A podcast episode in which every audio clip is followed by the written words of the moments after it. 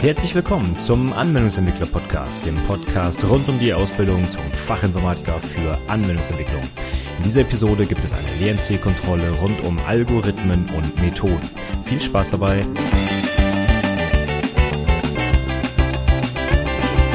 Hallo und herzlich willkommen zur 42. Episode des Anwendungsentwickler Podcasts. Mein Name ist Stefan Macke und heute setze ich meine Reihe der Lernzielkontrollen fort auf zahlreichen Wunsch. Ich wollte ja erst noch ein paar andere Themen einschieben, aber die Nachfrage nach den Lernzielkontrollen war dann doch so groß, dass ich gesagt habe, okay, ich mache nochmal zwei Episoden, so passend zu Weihnachten als kleines Vorabgeschenk mache ich nochmal zwei Lernzielkontrollen rund um Java und Programmierung und danach gucken wir dann mal, wie es weitergeht.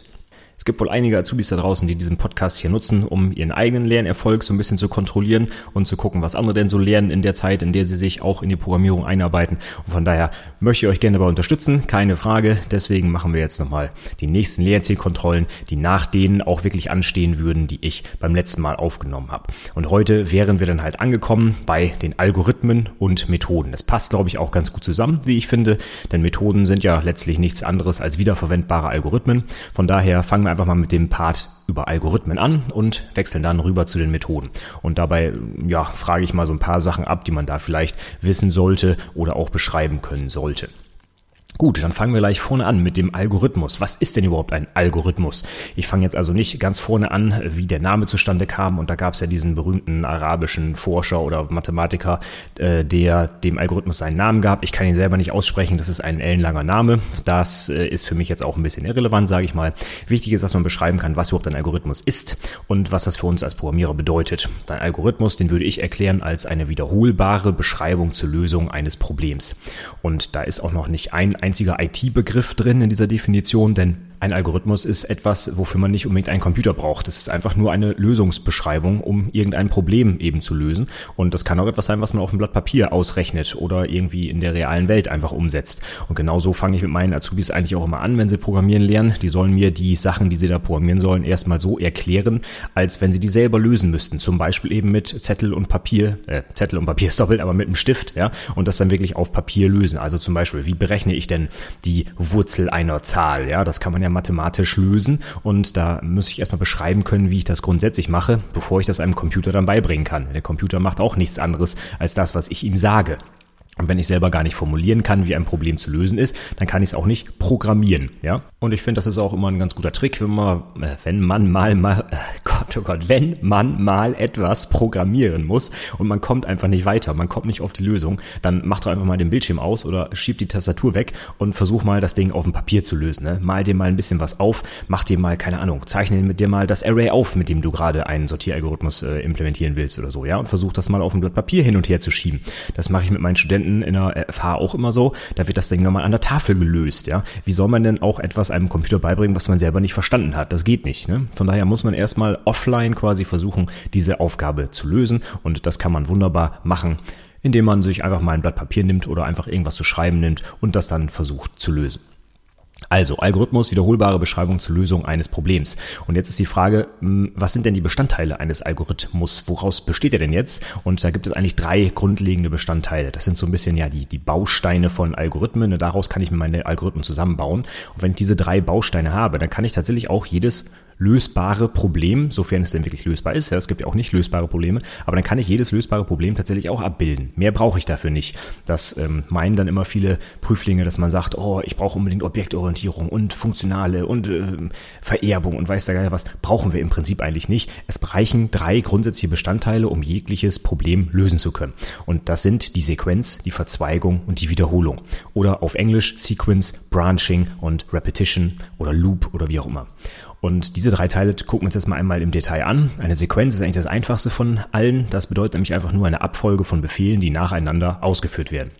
Also wenn ich sowas sage wie a gleich 1, b gleich 3, c gleich a plus b, meinetwegen. Dann wären das drei Befehle hintereinander und das ergibt halt eben eine Sequenz. Dafür muss der Computer sorgen, dass die Teile, die ich da von oben nach unten eintippe, auch von oben nach unten ausgeführt werden. Dann habe ich eine Sequenz. Jetzt kommt das nächst komplexere, das wäre dann die Verzweigung. Die Verzweigung ist nicht einfach nur ein Ablauf von oben nach unten, sondern hier geht es noch im Prinzip um eine Unterscheidung, soll ich links oder rechts lang, wenn ich mal so eine Straße lang fahre zum Beispiel. Ne? Sequenz bedeutet, ich fahre einfach immer geradeaus und bei einer Verzweigung, da kann ich mich jetzt entscheiden, wo ich lang fahre, links oder rechts. Oder vielleicht gibt es sogar eine Kreuzung und ich habe drei Wege, die ich wählen kann. Ja? Und diese Verzweigung ist klassischerweise umgesetzt in Programmiersprache mit dem beliebten If-Statement. Das ist dann auch gleich die Anschlussfrage, wie so ein If-Statement aussieht, aber das vertiefen wir jetzt erstmal noch nicht. Und es gibt auch noch ein zweites, was es in vielen Programmiersprachen gibt, das ist nämlich das Switch Case. Davon würde ich dann abraten, weil der Code dann teilweise sehr schwierig zu verstehen ist, wenn ich mehrere verschiedene Verzweigungen habe. Ifs und geschachtelte Ifs reichen meist schon aus, um den Code komplex genug zu machen. Von daher würde ich persönlich auf ein Switch-Statement verzichten. Ich habe das in meinem Java-Tutorial noch nicht mal eingebaut, weil ich das so unsinnig oder un praktikabel finde, weil der Code nachher einfach schwer zu verstehen ist. Und man muss ihn sehr oft anpassen, denn was hat man in so einem Switch Case häufig? Irgendeine Fallunterscheidung. Und wenn dann ein weiterer Fall hinzukommt, darf ich alle die Stellen im Code anpassen, wo eben diese Fallunterscheidung auftaucht. Und wenn ich damit einmal anfange, dann ist es ganz häufig so, dass sich das wild durch den Code verteilt und dann muss ich an mehreren Stellen rumhantieren oder rumändern, nur weil ein neuer Fall hinzukommt. Das würde ich in einer objektorientierten Programmiersprache heutzutage polymorph lösen. Polymorphie, da kommen wir doch in einer der nächsten DLC-Kontrollen dann drauf. Also das äh, Switch Case Statement wäre für mich ein Statement, was ich gar nicht benutzen würde. Da gibt es bessere Möglichkeiten, sowas zu lösen. Ja, und der letzte Teil der Algorithmenbausteine, das wäre dann die Wiederholung, also die allseits bekannten Schleifen, die dann in der Programmiersprache dieser, diese Wiederholung umsetzen. Und da gibt es verschiedene Schleifen, die gucken wir uns auch gleich nochmal im Detail an, aber wir gehen mal der Reihe nach, denn wir hatten gerade gesagt, die Verzweigung, das ist ein ganz wichtiges Statement, nämlich das If-Statement und das sollte man auch kurz beschreiben können, wie das aussieht. Ist im Prinzip recht einfach, wer schon mal programmiert hat, hat das wahrscheinlich auch schon mal gesehen, ja. Es ist einfach das Statement If und dann, oder Statement, kommt jetzt ganz drauf an, was für eine Programmiersprache ich habe. Also ähm, es kann teilweise auch ein Ausdruck sein, der also einen Wert zurückgibt. In vernünftigen Programmiersprachen ist das zum Beispiel so, ja. Aber in Java zum Beispiel ist es tatsächlich ein Statement, das heißt, heißt, es gibt nichts zurück, gibt keinen Wert zurück. Aber ähm, der Aufbau ist eigentlich immer gleich in allen Programmiersprachen if und dann habe ich eine Prüfung und je nachdem, ob die Prüfung wahr oder falsch ist, wird halt der nach der Prüfung kommende Ast, sage ich mal, durchlaufen. Das ist dann, wenn die Prüfung wahr ist. Und wenn die Prüfung falsch ist, wird der zweite Ast durchlaufen. Wobei ich in den meisten Programmiersprachen für den zweiten Ast noch ein else davor brauche. Das heißt, der Aufbau wäre if Prüfung, dann Block quasi, else sonst Block. So wäre der Aufbau in Java zumindest. Blöcke werden ja mit geschweiften Klammern umschlossen, das kennen wir schon. Und die Prüfung bei dem if wird in normale Klammern eingefasst. Ja, das war's zum Thema if. Und ach ja, ganz wichtig, na, so wichtig ist es auch nicht, aber der else-Block ist optional. Ne? Das heißt, ich kann auch einfach nur eine if-Abfrage haben mit einer Prüfung und dann wird im Wahrheitsfall true etwas ausgeführt und ansonsten passiert halt einfach nichts. Das geht auch. Also ich brauche keinen else-Zweig. Ja, dann kommen wir zum etwas interessanteren Thema, nämlich den Schleifen. Da gibt es nämlich einfach ein paar mehr von, die man auch auseinanderhalten sollte. Deswegen fangen wir doch mal ganz vorne an mit der While-Schleife.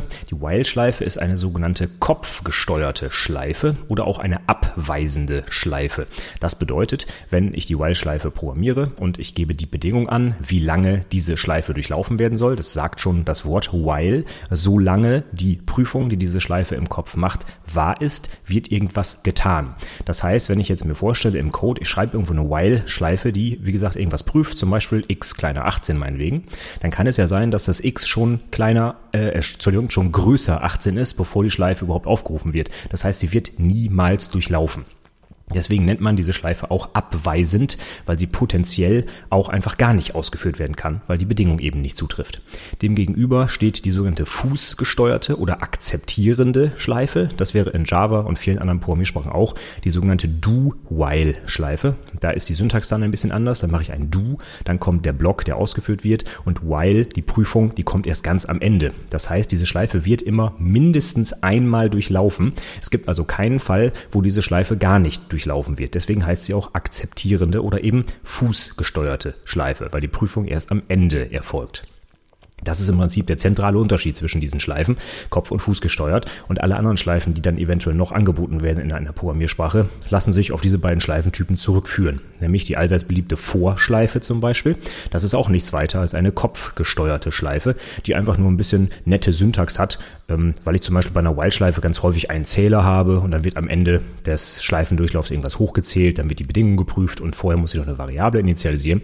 Kann ich das Ganze auch ein bisschen kompakter machen, wenn ich es mit einer Vorschleife mache. Eine Vorschleife und dann mache ich einfach vor, Klammer auf und dann kommen da die drei Komponenten mit Semikolon getrennt, nämlich einmal das, was durchgeführt wird, bevor die Schleife überhaupt losläuft. Da kann ich zum Beispiel eine Deklaration machen oder Initialisierung. Als zweites kommt dann nämlich eben genau meine Prüfung. Solange diese Bedingung wahr ist, wird irgendwas ge gemacht. Und als letztes kommt in äh, diesem drei Gespann, sage ich mal, die Aktion, die am Ende eines Schleifendurchlaufs ausgeführt wird. Meistens wird da zum Beispiel ein Zähler hochgezählt. Das muss aber nicht so sein. Die Vorschleife kann auch einfach aus leeren Komponenten bestehen. Also kann ich machen vor, Klammer auf, Semikolon, Semikolon, Klammer zu. Da steht dann einfach nichts drin. Da habe ich dann nichts weiter programmiert als eine Endlosschleife. Ja, es gibt keine Prüfung. Das heißt, sie läuft einfach ewig weiter im Prinzip.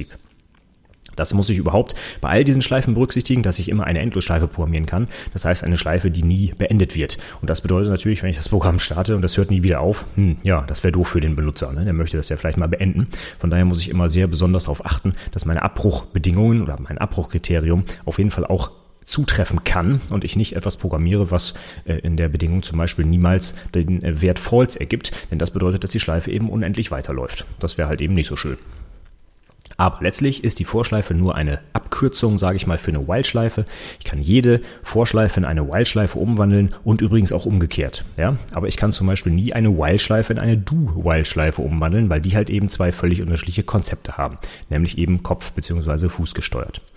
Und es gibt in Java und in vielen anderen Programmiersprachen auch noch eine schöne weitere Schleife, nämlich die For-Each-Schleife. Die wird in Java netterweise genauso geschrieben wie die Vorschleife. Es gibt also kein extra Schlüsselwort, das For-Each heißt. In C-Sharp heißt es tatsächlich zum Beispiel For-Each. In Ruby heißt, äh, gut, da ist es keine Schleife, da ist es eine Methode, aber die heißt Each auch dann tatsächlich. Und dieses For-Each bedeutet immer, dass ich über irgendeine Collection drüber laufe und mit jedem Element irgendetwas tue zum Beispiel jedes Element eines Arrays durchlaufen und damit irgendwas machen. Und das könnte ich potenziell mit einer While oder auch mit einer Vorschleife einfach programmieren. Ja, mit einer Vorschleife. Ich fange mit einem i zum Beispiel an mit Index 0, zähle das dann hoch und mache dann mit dem Element in meinem Array irgendwas. Das würde wunderbar funktionieren, aber das ist ziemlich fehleranfällig. Ne? Ich muss einen Zähler initialisieren, ich muss wissen, dass der bei 0 anfängt. In anderen Programmiersprachen fängt er vielleicht bei 1 an. Ne? Da muss ich immer dran denken. Da muss ich den Zähler auch hochzählen. Da muss ich die Abbruchbedingungen vernünftig setzen. Wenn ich das nicht tue, habe ich vielleicht eine Endlosschleife und so weiter und so weiter. Das ist also ziemlich viel Aufwand und ziemlich fehleranfällig, nur um so eine Standardaufgabe zu lösen, nämlich ein Array zu durchlaufen. Ja? Von daher würde ich in meinem echten Code immer nur eine For-Each-Schleife für sowas benutzen, denn die versteckt quasi vor mir diese Komplexität, die ich da programmieren muss. Das sage ich dann in Java zum Beispiel einfach vor, meinetwegen String S in Strings, ja, in einem Array, wo Strings drinstehen, mach irgendwas. Und dann sorgt Java dafür, dass jedes Element durchgelaufen wird, in eine temporäre Variable gepackt wird, mit der ich dann arbeiten kann. Das heißt, ich muss mich nicht um irgendwelche Indizes hochzählen und so weiter alles kümmern. Das macht halt eben die Schleife für mich. Von daher, wenn ich im Code irgendwie sowas sehe wie eine Vorschleife, um durch ein Array zu laufen, da sage ich immer meinen Azubis, stell das um auf eine For-Each-Schleife. Die einzige Ausnahme ist, wenn ich zusätzlich zu dem Inhalt des Arrays auch noch den Index brauche. Das heißt, wenn ich mit diesem Index selber irgendwas tun will, weil ich zum Beispiel, hm, keine Ahnung, den Index irgendwie brauche, um was auszugeben oder Zeilen durchzufärben oder ich weiß nicht, was man noch Tolles mitmachen kann. Ja, oder zum Beispiel ähm, nehme ich den Index, um auf den nächsten folgenden Index drauf zuzugreifen, um zum Beispiel eins hochzurechnen und so weiter. Dann brauche ich eine Vorschleife. Das geht dann nicht mehr mit einer For-Each-Schleife. Aber ich sag mal, für 99 Prozent meiner Anwendungsfälle, nämlich einfach nur Collection durchlaufen und irgendwas mit den Elementen tun, reicht eine For-Each-Schleife völlig aus. Gut, dann haben wir noch zwei Statements, die ganz nett sind im Zusammenhang mit Schleifen. Die gibt es nicht in allen Programmiersprachen, aber in den meisten mir bekannten gibt es die. Und zwar heißen die Continue und Break. Was machen die? Continue, wenn ich das in eine Schleife packe, irgendwo in den Schleifenrumpf, bedeutet das, die Schleife wird mit dem nächsten Wert fortgesetzt. Wenn ich zum Beispiel eine Vorschleife habe, die von 1 bis 3 zählt und ich mache irgendwo mitten in, meiner, in meinem Schleifenrumpf ein Continue, dann würde der aktuelle Zähler einfach hochgesetzt und mit dem nächsten Element würde weitergemacht. Bedeutet aber auch, dass an dieser, äh, in dieser Zeile, wo das Continue steht, die Ausführung der Schleife tatsächlich abgebrochen wird quasi. Alles, was hinter dem Continue noch kommt in der Schleife, da könnt ihr noch irgendwie ein bisschen Code drinstehen. Der wird übersprungen und dann wird wirklich von vorne mit dem nächsten Wert in der Vorschleife weitergemacht.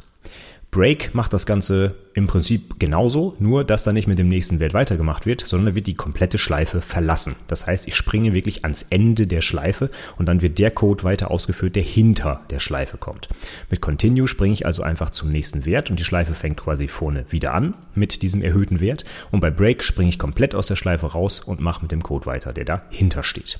Das gibt es tatsächlich sogar auch in äh, der Programmiersprache, die wir häufig benutzen, nämlich Natural. Da heißen die beiden Statements völlig anders nämlich Escape Top und Escape Bottom. Das finde ich auch sehr schön sprechend. Das bedeutet nämlich einfach, dass man zum Top, also zum Kopf der Schleife quasi zurückspringt und mit dem nächsten Wert weitermacht. Und Escape Bottom bedeutet halt eben, ich springe zum Ende der Schleife und die gesamte Schleife wird eben verlassen. Also diese beiden Statements sind auch häufig anzutreffen in der Praxis, wenn ich zum Beispiel meinetwegen in einem Array einen bestimmten Wert suche, ja, und es gibt da keine Funktion für, dann könnte ich ja zum Beispiel mit einer Vorschleife da durchlaufen und jeden Wert vergleichen. Und wenn ich jetzt den Wert gefunden habe, warum muss ich dann zum Beispiel noch die tausend folgenden Elemente noch weiter durchlaufen? Das wäre ja Quatsch. Ich könnte also sagen, oh, Wert gefunden, Break. Und dann gehe ich halt ans Ende der Schleife und spare mir die restlichen Iterationen. Gut, und letzte Frage zum Thema Algorithmus. Da nämlich die große Frage der Vorschleife. Die wird halt auch häufig in Prüfungen abgefragt, gerne auch in, Schliff, in schriftlichen natürlich. Wie sieht jetzt so eine Vorschleife aus? Ich hatte es gerade schon mal kurz besprochen. Ich nehme das Schlüsselwort vor und dann kommt in Klammern einmal die Initialisierung, dann kommt ein Semikolon, dann kommt eine Prüfung, dann kommt noch ein Semikolon und dann kommt die Aktion, die am Ende jedes Schleifendurchlaufs durchlaufen wird.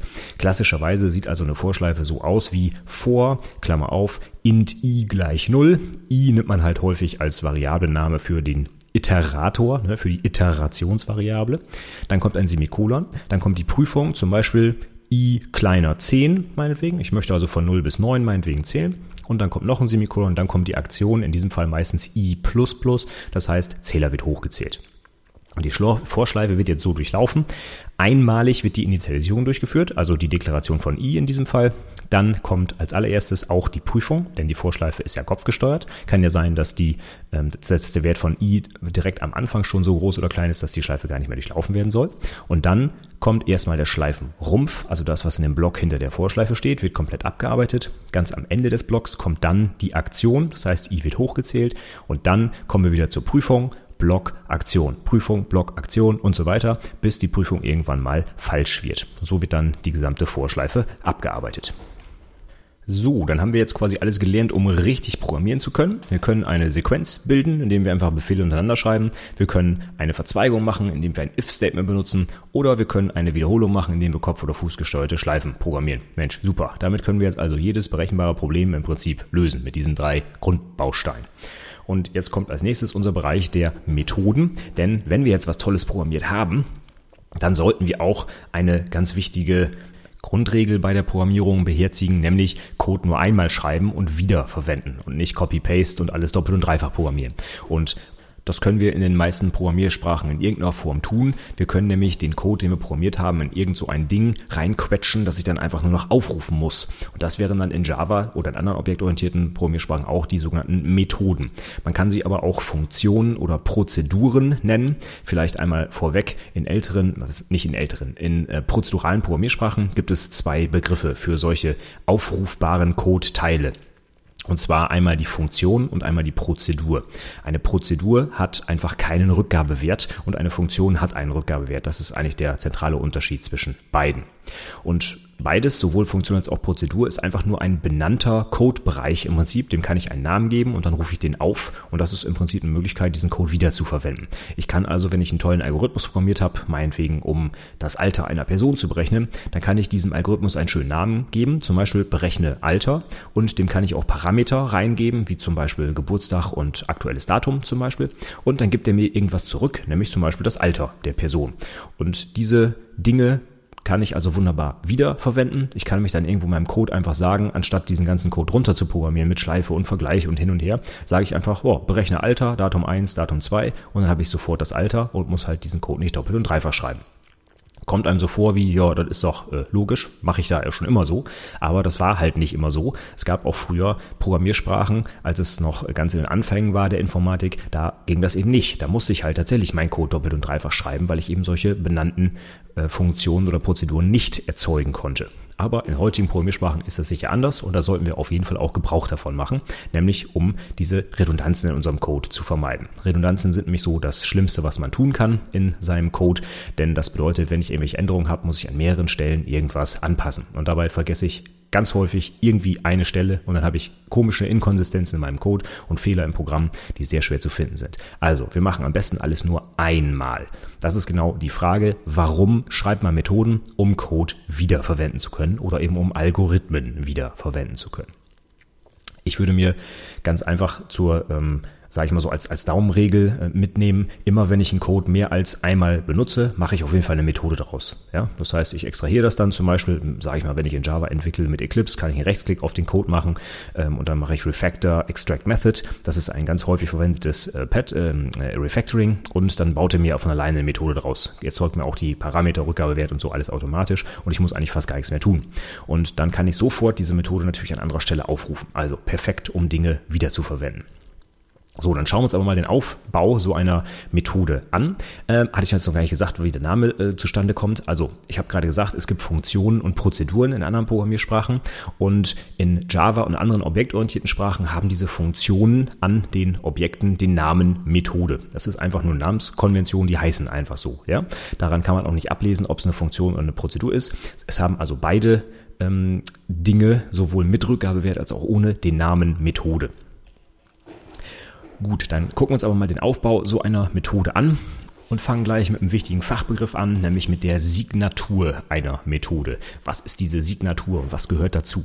Wenn wir uns den Aufbau einer Methode anschauen, dann sehen wir meist in den meisten Programmiersprachen, insbesondere Java, C Sharp und so weiter, wenn wir von links nach rechts die Methode uns anschauen, dann fängt die immer an mit dem Rückgabewert, dann kommt der Name der Methode und hinter dem Namen steht dann meist in Klammern die Parameter der Methode. Also Rückgabewert, Name, Parameter. Diese drei Dinge, die hat eine Methode, beziehungsweise darüber definiert man eine Methode. Und jetzt die zentrale Frage, was ist jetzt diese Signatur? Je nach Definition könnte man jetzt sagen, diese drei Bestandteile gehören zur Signatur. In Java ist das allerdings nicht so. Der Rückgabewert gehört nämlich nicht dazu. Denn, äh, ja, warum, da kommen wir gleich noch zu. Also auf jeden Fall, im engeren Sinne ist die Signatur der Name und die Anzahl und der Datentyp der Parameter. Was das genau bedeutet, da kommen wir gleich nochmal drauf. Die Signatur einer Methode muss eindeutig sein. Das heißt, ich kann nicht einfach eine Methode anlegen mit dem gleichen Namen und den gleichen Parametern, denn Ganz einfach gesagt, die Programmiersprache kann dann nicht entscheiden, welche ich denn jetzt aufrufen will. Ne? Wenn der Name gleich ist und die Parameter auch und ich habe zweimal eine Methode, die so definiert ist, woher soll jetzt zum Beispiel Java wissen, welche Methode er aufrufen soll? Kann er nicht, denn die unterscheiden sich ja nicht. Und deswegen muss die Signatur einer Methode eben eindeutig sein.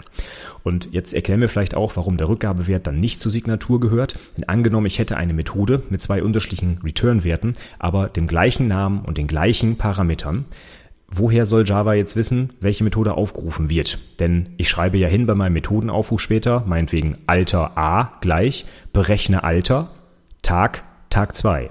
Ich gebe ja nur ein, berechne Alter, Tag und Tag 2. Aber ich kann in keiner Weise vorgeben, welchen Rückgabewert ich denn jetzt gerne hätte. Ich kann also jetzt nicht sagen, von der Methode hätte ich aber jetzt gern einen anderen Rückgabewert. Das ist einfach syntaktisch nicht möglich in Java. Und deswegen gehört der Rückgabetyp auch nicht zur Signatur dazu. Der Name dürfte relativ eindeutig sein. Ja, wenn ich zwei Methoden anlege mit unterschiedlichem Namen, dann unterscheiden die sich logischerweise. Das ist kein Problem für Java. Aber was wir uns im Detail einmal anschauen sollten, wäre jetzt der ähm, Datentyp und die Anzahl der Parameter. Ich habe bewusst nicht den Namen der Parameter erwähnt, denn der Name ist völlig irrelevant für Java oder auch andere Programmiersprachen. Es äh, wird sich nur interessiert für wirklich die Anzahl der Parameter und welchen Datentyp sie haben. Als Beispiel, wenn wir eine Add-Methode an, äh, anlegen, um zum Beispiel zwei Zahlen zu addieren und wir definieren die als Add, Klammer auf, int a, int b, Klammer zu, dann bekommt sie zwei Integer-Parameter rein. Wenn ich jetzt eine zweite Methode anlege mit dem Namen add und ich schreibe in Klammern int b, int c, Klammer zu, dann heißen die Parameter zwar unterschiedlich, nämlich a und b bzw. b und c, aber die Datentypen sind halt identisch. Und das würde eine Programmiersprache nicht erlauben. Denn hier ist wieder das Problem beim Aufruf der Methode. Wie soll die Programmiersprache entscheiden, welche Methode aufrufen wird? Ich gebe ja beim Aufruf nicht die Namen der Parameter mit, sondern ich gebe nur die Werte mit. Das heißt, die Methode würde ich aufrufen mit add 2,3, um zum Beispiel 2 und 3 zu addieren. Da schreibe ich aber nicht rein, 2 und 3 sind A und B bzw. B und C, sondern ich gebe nur die Werte rein. Also wie soll die Programmiersprache dann diese Werte den Namen zuordnen? Das ist nicht möglich. Und genau deswegen ist es auch nicht möglich, zwei Methoden anzulegen mit dem gleichen Namen und den gleichen, der gleichen Anzahl und den gleichen Datentypen an Parametern, die unterschiedliche Namen haben. Das reicht nicht aus, sondern die Datentypen müssen wirklich unterschiedlich sein. Was ich also durchaus machen könnte, wäre sowas wie eine zweite Add-Methode mit Double A, Double B anzulegen. Das wäre in Ordnung, denn int und double sind zwei unterschiedliche Datentypen und dann kann die Programmiersprache sehr wohl entscheiden, wenn ich was aufrufe, add 2,3 oder add 2.0,3.0 dann kann natürlich die Programmiersprache entscheiden, ah, das erste sind Integers, also nehme ich die eine Methode und das zweite sind Doubles, also nehme ich die andere Methode. Das reicht dann aus, um die Methode eindeutig zu identifizieren. Eine schöne Besonderheit übrigens noch in Java, da gibt es noch so tolle Dinger, die Checked Exceptions heißen. Haben wir uns noch nicht im Detail angeguckt, aber es sind ja Exceptions, die ich hinter die Methode schreibe mit dem Schlüsselwort throws und dann wird ausgesagt, dass diese Methode eine gewisse Ex Exception werfen kann. Und das bedeutet, der Aufrufer muss den auch behandeln, also zum Beispiel ein Try-Catch drum machen. Ja? Und dieses Throws und die Exceptions, die da geworfen werden können, gehören auch mit zur Methodensignatur in Java. Es wird also relevant, wenn ich entscheide, welche Methode aufgerufen werden soll. Aber für so eine Prüfungssituation, nochmal vielleicht ganz konkret der Tipp, in der Prüfung werde ich nicht auf eine konkrete Programmiersprache geprüft, außer ich habe sie selber verwendet, zum Beispiel in meinem Abschlussprojekt. Aber ich würde hm, wahrscheinlich keinen Prüfling nach der konkreten Implementierung in Java fragen, weil einfach nicht jeder Prüfling in seiner Ausbildung irgendwann mal Java gemacht hat. Das kann man nicht voraussetzen. Ja? Und von daher sollte man eher allgemein antworten und vielleicht Beispiele aus seiner Lieblingsprogrammiersprache bringen, aber immer versuchen, die Fragen der Prüfer möglichst allgemein zu beantworten. Und deswegen würde ich sagen, sagen, zur Signatur einer Methode gehören der Name und die Anzahl und die Datentypen der Parameter. Den Rückgabewert lasse ich weg und auch diese Exception-Geschichte aus Java lasse ich weg. Und wenn dann noch eine konkrete Nachfrage kommt, sowas wie, ja, aber Sie kennen doch vielleicht Java, wie ist es denn da und da? Okay, dann kann man natürlich darauf antworten, aber erstmal versuchen, möglichst allgemeingültig für so viele Programmiersprachen wie möglich, sage ich mal, eine korrekte Antwort zu liefern. So, jetzt haben wir also kennengelernt, wenn wir eine Methode definieren, dann sagen wir Rückgabewert, Name, und dann die Parameter dahinter. Jetzt gibt es aber noch eine tolle Funktion in vielen Programmiersprachen, die überladen heißt. Was ist das jetzt? Das kann man jetzt relativ einfach erklären. Wenn wir jetzt nämlich wissen, was die Signatur einer Methode ist, dann können wir einfach sagen, das Überladen von Methoden ist, eine Methode anzulegen mit dem gleichen Namen wie dem einer Methode, die es schon gibt, aber mit unterschiedlichen Parametern. Wir könnten also, wie ich es gerade erklärt habe, mit meiner Add-Funktion, könnte ich eine zweite Add-Funktion anlegen, die genauso heißt wie die erste, aber eben andere Parameter bekommt. Und genau das heißt überladen. Das heißt, ich habe, wenn ich den Methodenaufruf mir anschaue, ich gebe ein add, Klammer auf, und dann habe ich halt die Möglichkeit zwischen verschiedenen Implementierungen dieser Add-Funktion, äh, Methode zu wählen. Und genau das ist das Überladen von Methoden. Also im Prinzip kurze Antwort, gleicher Name, andere Parameter. Und der Rückgabewert, wie gesagt, ist dabei irrelevant. Das heißt, ich kann eben gerade nicht eine Funktion angeben, die den gleichen Namen, die gleichen Parameter, aber einen unterschiedlichen Rückgabewert haben. Das ist nicht möglich. So, wenn wir jetzt schon beim Rückgabewert gerade mal waren, wie geben wir denn überhaupt etwas zurück aus einer Methode? Also wie geben wir einen zum Beispiel berechneten Wert zurück an den Aufrufer?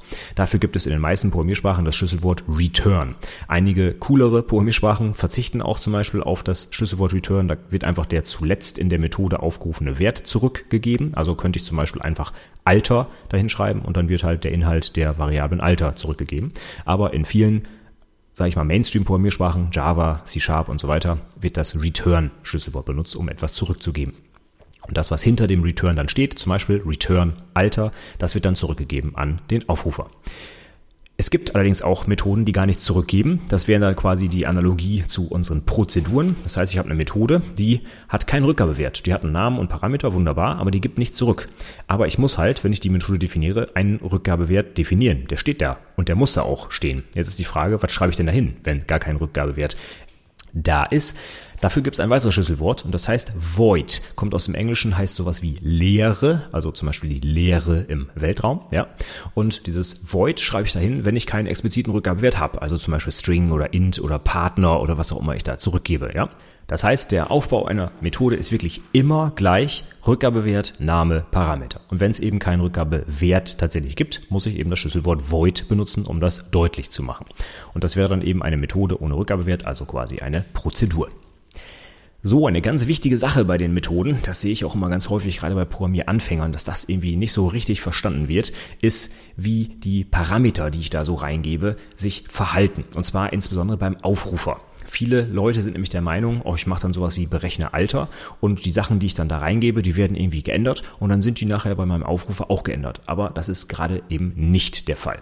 Und hier müssen wir uns zwei Sachen einmal angucken, die man beim Methodenaufruf unterscheiden muss. Und zwar die Parameter, die man da reingibt. Die können entweder wie man das auf Englisch sagt, by Value übergeben werden oder by Reference. Und die beiden Sachen sind grundsätzlich unterschiedlich und das muss man auch einmal verstanden haben. Der Standard in fast allen Programmiersprachen, die ich kenne, ist immer by Value. Das heißt, es wird, wie der Name sagt, der Wert der Parameter übergeben. Kann man sich so vorstellen, ich habe meinetwegen eine Variable, die nenne ich äh, meinetwegen int i und die hat irgendeinen Wert, sagen wir mal 5 und ich rufe dann eine Methode auf, der ich das i übergebe. Also meinetwegen berechne irgendwas in Klammern i dann wird die Programmiersprache dafür sorgen, dass der Wert, den i zum Zeitpunkt des Methodenaufrufs hat, an diese Methode übergeben wird. Und wenn jetzt in dieser Methodendefinition sowas steht wie, ähm, was hatte ich gerade gesagt, berechne, glaube ich, berechne und dann Klammer auf, meinetwegen int a, dann wird der Wert, den i beim Aufruf hat, in den Parameter a übergeben, aber nur der Wert wird einmalig da rein kopiert, quasi, wenn man so will. Und innerhalb dieser Methode ist er dann in der Variablen mit dem Namen des Parameters verfügbar, also meinetwegen a. Dann kann ich mit a natürlich auch alle Dinge machen, die ich sonst mit Variablen auch tun kann. Ich kann der neue Werte zuweisen oder was hochrechnen, runterrechnen, keine Ahnung. Alles mögliche kann ich damit tun. Allerdings hat das keinerlei Auswirkung auf den Aufrufer, also das i in meinem aufrufenden Code. Wenn ich das Berechne aufgerufen habe, hat das i immer noch den gleichen Wert wie vorher. Der ist unverändert. Denn nur der Wert, den i hatte, wird eben kopiert und an die Methode übergeben. Aber das ist halt eben eine Kopie. Das heißt, wenn sich diese Kopie ändert, hat das keinerlei Auswirkung auf den originalen Wert und die originale Variable. Demgegenüber steht der Call by Reference. Das bedeutet nämlich, ich gebe nicht den Wert an die Methode, sondern eben eine Referenz auf eine Variable im Prinzip. Das heißt, ich sage dann nicht der Methode, hier hast du den Wert 5, sondern ich sage der Methode hier, hier hast du die Variable im Speicher, da steht die 5 drin und mit dieser Variablen kannst du jetzt irgendwas tun. Und wenn die Methode das dann tatsächlich auch tut und zum Beispiel diese Variable verändert und der einen neuen Wert gibt, dann hat das auch eine Auswirkung auf den Aufrufer. Das heißt, in unserem Beispiel wäre das i nachher verändert, nachdem die Methode aufgerufen wurde. Aber wie gesagt, die meisten Programmiersprachen machen das by Value zum Standard. Das heißt, es wird immer eine Kopie übergeben und nie die Originalvariable verändert. Wenn ich das anders haben will, dann bieten einige Programmiersprachen das durchaus an. Zum Beispiel in C Sharp. Da gibt es das Schlüsselwort ref. Das kann ich vor meine Variable beim Parameter, äh, beim Methodenaufruf hinschreiben.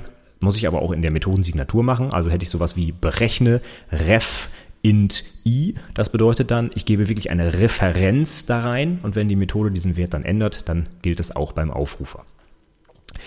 Da gibt es noch eine wichtige Sache, die man wissen muss, und zwar, wenn ich jetzt Objekte übergebe an eine Methode, dann ist das grundsätzlich auch immer by Value. Das bedeutet aber nicht, dass die Werte, die das Objekt hat, zum Beispiel in seinen Attributen, dass die festgeschrieben und kopiert werden, sondern nur die Referenz auf das Objekt, die kann sich nicht ändern. Aber das Objekt kann sich sehr wohl ändern. Der Inhalt des Objekts ist nämlich weiter änderbar und das hat auch eine Auswirkung dann auf den Aufrufer. Kleines Beispiel, mein Aufrufer hat irgendwie eine Person erzeugt, ein Objekt vom Typ Person und diese Person hat einen Namen. Wenn ich jetzt meinetwegen beim Aufruf der Methode, was auch immer, Drucke Partner oder sowas, diese Person da reingebe und dieses Drucke Partner verändert jetzt den Namen der Person, dann hat die Zugriff auf den gleichen Speicherbereich, den auch der Aufrufer benutzt hat. Das heißt, wenn die Person dann quasi zurückkommt aus der Methode, dann ist die auch für den Aufrufer verändert.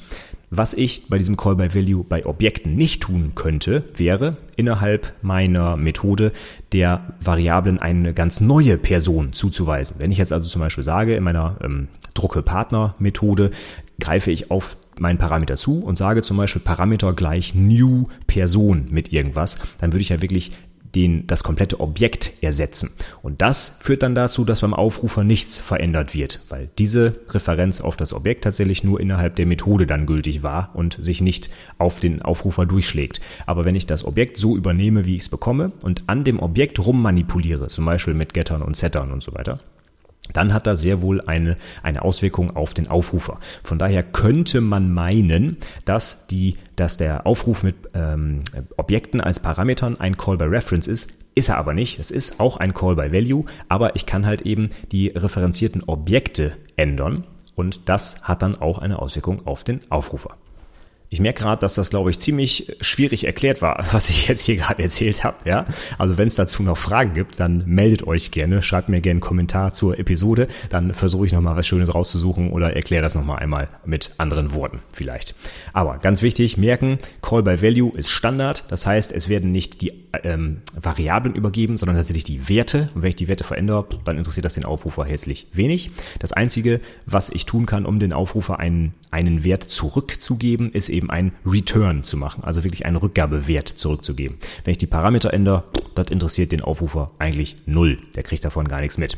Und wenn ich halt ein By Reference mache, dann ist das sehr wohl der Fall, dann kriegt er die Änderung mit, aber das ist nicht umsonst so, dass Programmiersprachen das eigentlich von Haus aus heute nicht mehr machen. Sagt sogar Microsoft äh, zu C Sharp, wo das zum Beispiel möglich ist mit dem Ref, bitte nicht benutzen, ja, weil das dazu führt, dass es ganz schwierig wird nachzuvollziehen, wo denn irgendwelche Werte herkommen. Denn ich habe einen Methodenaufruf, da gebe ich eine Variable rein und ich kann da ja nicht reingucken manchmal manchmal die Methoden und dann weiß ich gar nicht, wieso jetzt auf einmal ein Wert verändert ist. Und dann frage ich mich, äh, wie kommt es jetzt zum Fehler in meinem Programm? Und dann suche ich stundenlang nach dem Fehler. Das wollen wir also eigentlich nicht. Schöner ist es, wenn wir nur mit den Return-Werten arbeiten und so Referenzaufrufe uns am besten komplett sparen. So, dann habe ich noch eine ganz triviale Frage, aber da denkt man vielleicht nicht unbedingt so dran. Ähm, wenn ich jetzt eine Methode aufrufen möchte, wie mache ich denn das überhaupt? Und da müsste man vielleicht einmal unterscheiden, es gibt eigentlich zwei Arten von Methoden in der Objektorientierung, nämlich einmal die sogenannten Instanzmethoden oder Objektmethoden oder auch die statischen oder Klassenmethoden. Und beide werden in Java zumindest mit dem gleichen Operator aufgerufen, nämlich mit dem Punkt. Wenn ich also ein Objekt habe, meinetwegen diese Person von eben, die hat meinetwegen auch den Namen Person, dann mache ich Person Punkt und dann gibt Person aus oder sowas. Ja, also über den Punkt greife ich auf diese Methode zu. Wenn ich stattdessen eine statische oder eine Klassenmethode habe, dann mache ich das genauso, nämlich auch mit dem Punkt, aber das rufe ich nicht an einem Objekt auf, sondern an der Klasse selber. Da würde ich jetzt also sowas machen wie ja, Person ist jetzt ein doofes Beispiel, weil die Klasse auch vielleicht Person heißt, aber dann würde ich halt eben Person mit einem großen P schreiben für die Klasse Person und dann Punkt Person aus. Das heißt also, der Aufruf ist in beiden Fällen gleich, nämlich der Punktoperator und dahinter dann der Name der Methode. Aber bei Instanzmethoden steht dann ein Objekt vor dem Punkt und bei Klassenmethoden steht der Klassenname vor dem Punkt. So, dann ist gleich die nächste Frage, was ist denn jetzt der Unterschied zwischen beiden? Ja, Instanzmethoden, wie der Name sagt, kann ich nur an einer Instanz aufrufen. Das heißt, ich brauche auch eine Instanz. Ich kann also zum Beispiel nicht an der Klasse Person sowas wie Set Name aufrufen, denn die, äh, ein Name ist für eine konkrete Person individuell und das ist also nicht für alle Personen auf der ganzen Welt identisch. Und genau daran würde ich auch die Unterscheidung machen, nämlich alles, was individuell für ein Objekt gültig ist, ist über eine Instanzmethode aufzurufen und alles, was was zum Beispiel für alle äh, Objekte dieser Klasse eindeutig oder nee, gleich sein muss, kann man dann über eine Klassenmethode machen, also über eine statische Methode. Und wie man jetzt so eine statische Methode definiert, ist eigentlich relativ simpel. Ich nutze das Schlüsselwort Static. Und Static schreibe ich einfach irgendwo vor die Methodensignatur, also zum Beispiel sowas wie Public, Static, Void und so weiter. Ja, dann geht's los. Und das bedeutet dann, dass ich eben diese Methode auch aufrufen kann, ohne mir ein Objekt zu erzeugen. Sonst müsste ich halt in meinem Code sowas machen wie new Person äh, also zum Beispiel Person P gleich New Person und dann kann ich machen P Punkt gib aus.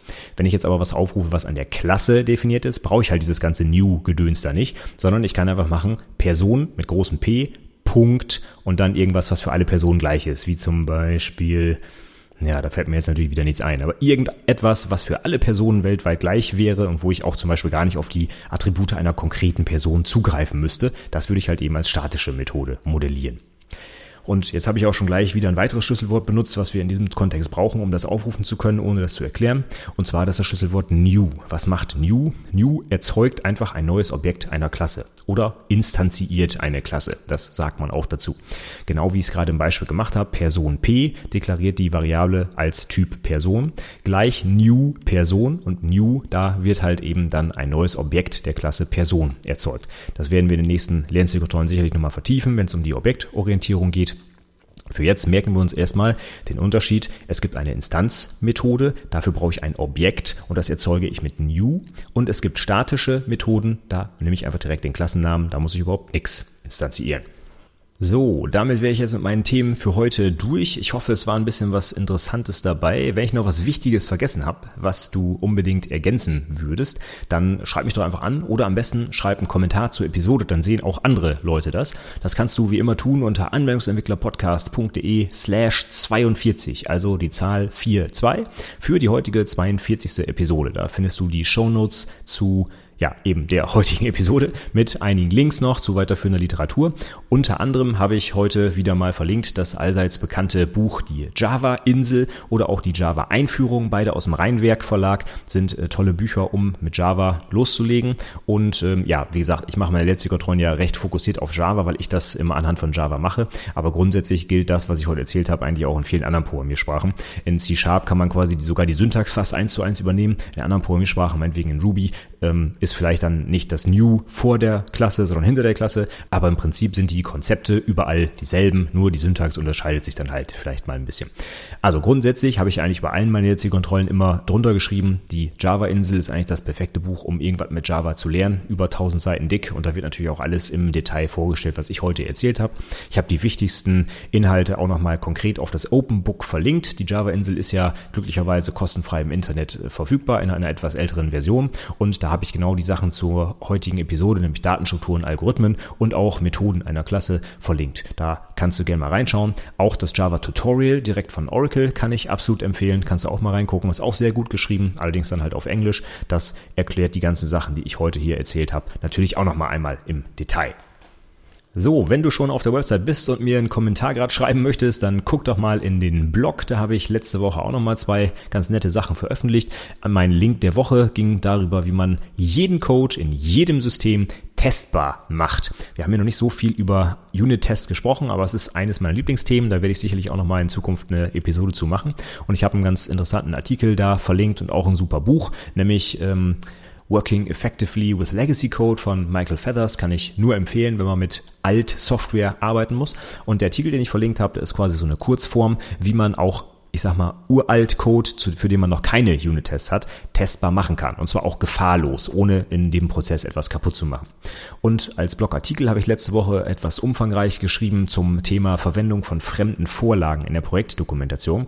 Meine beliebteste Seite auf dem Blog ist ganz klar die Vorlage für die Projektdokumentation, meine LaTeX-Vorlage. Und häufig erreichen mich dann auch Fragen von Prüflingen, darf ich das überhaupt benutzen? Wie muss ich denn die Vorlage zitieren zum Beispiel? Ne? Oder gibt es vielleicht Punktabzug, wenn ich irgendwelche Sachen aus dem Internet benutze? Und meine Antwort dazu findest du auf jeden Fall in einem ausführlichen Artikel auch auf der Website. Wenn du selber noch Empfehlungen hast, vielleicht für coole Links, die du gelesen hast, ja, dann immer her damit. Schick mir das gern rüber. Ich teile die Sachen gerne auch mit meinen Zuhörern und Lesern und natürlich erwähne ich gern auch deinen Namen und verlinke dich, wenn du irgendwie einen Blog hast oder sowas. Also immer her mit dem Content und ich freue mich auch über jegliches Feedback. Also wenn du mir eine Mail schreiben willst oder mich am besten noch weiterempfehlen willst, mach das gerne unter mail at anwendungsentwicklerpodcast.de kannst du mich jederzeit erreichen oder eben noch besser, schreib einen Kommentar zu der Episode hier. Du kannst mich auch jederzeit an, äh, anschreiben schreiben, wenn du irgendwelche Fragen hast rund um die Ausbildung. Ja, das ähm, nutze ich auch immer gerne, um zum Beispiel auf neue Themenideen für die Episoden zu kommen. Also schreib mich da gerne an, wenn du möchtest. Und ich empfehle natürlich auch noch, den Podcast zu abonnieren. Dann verpasst du keine neue Episode. Du kannst direkt auf die Shownotes gehen und da findest du auch wie immer unter jeder Episode den Link zum RSS-Feed, wo du den Podcast abonnieren kannst. Ansonsten, wenn du irgendwie mit mir in Kontakt treten willst, ich fasse das Ganze jetzt mal kurz zusammen. Es geht wie immer unter anwendungsentwicklerpodcast.de und dann ein entsprechendes Wort für das Social Network, wo du mich dann erreichen kannst. Zum Beispiel iTunes, Stitcher, Facebook, Twitter, Xing.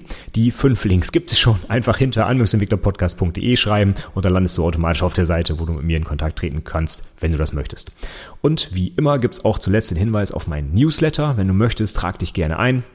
Unter anwendungsentwicklerpodcast.de slash newsletter. Als kleines Dankeschön bekommst du gleich Zugriff auf meine Checklisten rund um die Projektarbeit und du bekommst auch immer von mir regelmäßig Informationen rund um die Neuigkeiten auf der Webseite. So verpasst du dann auch keine neuen Inhalte.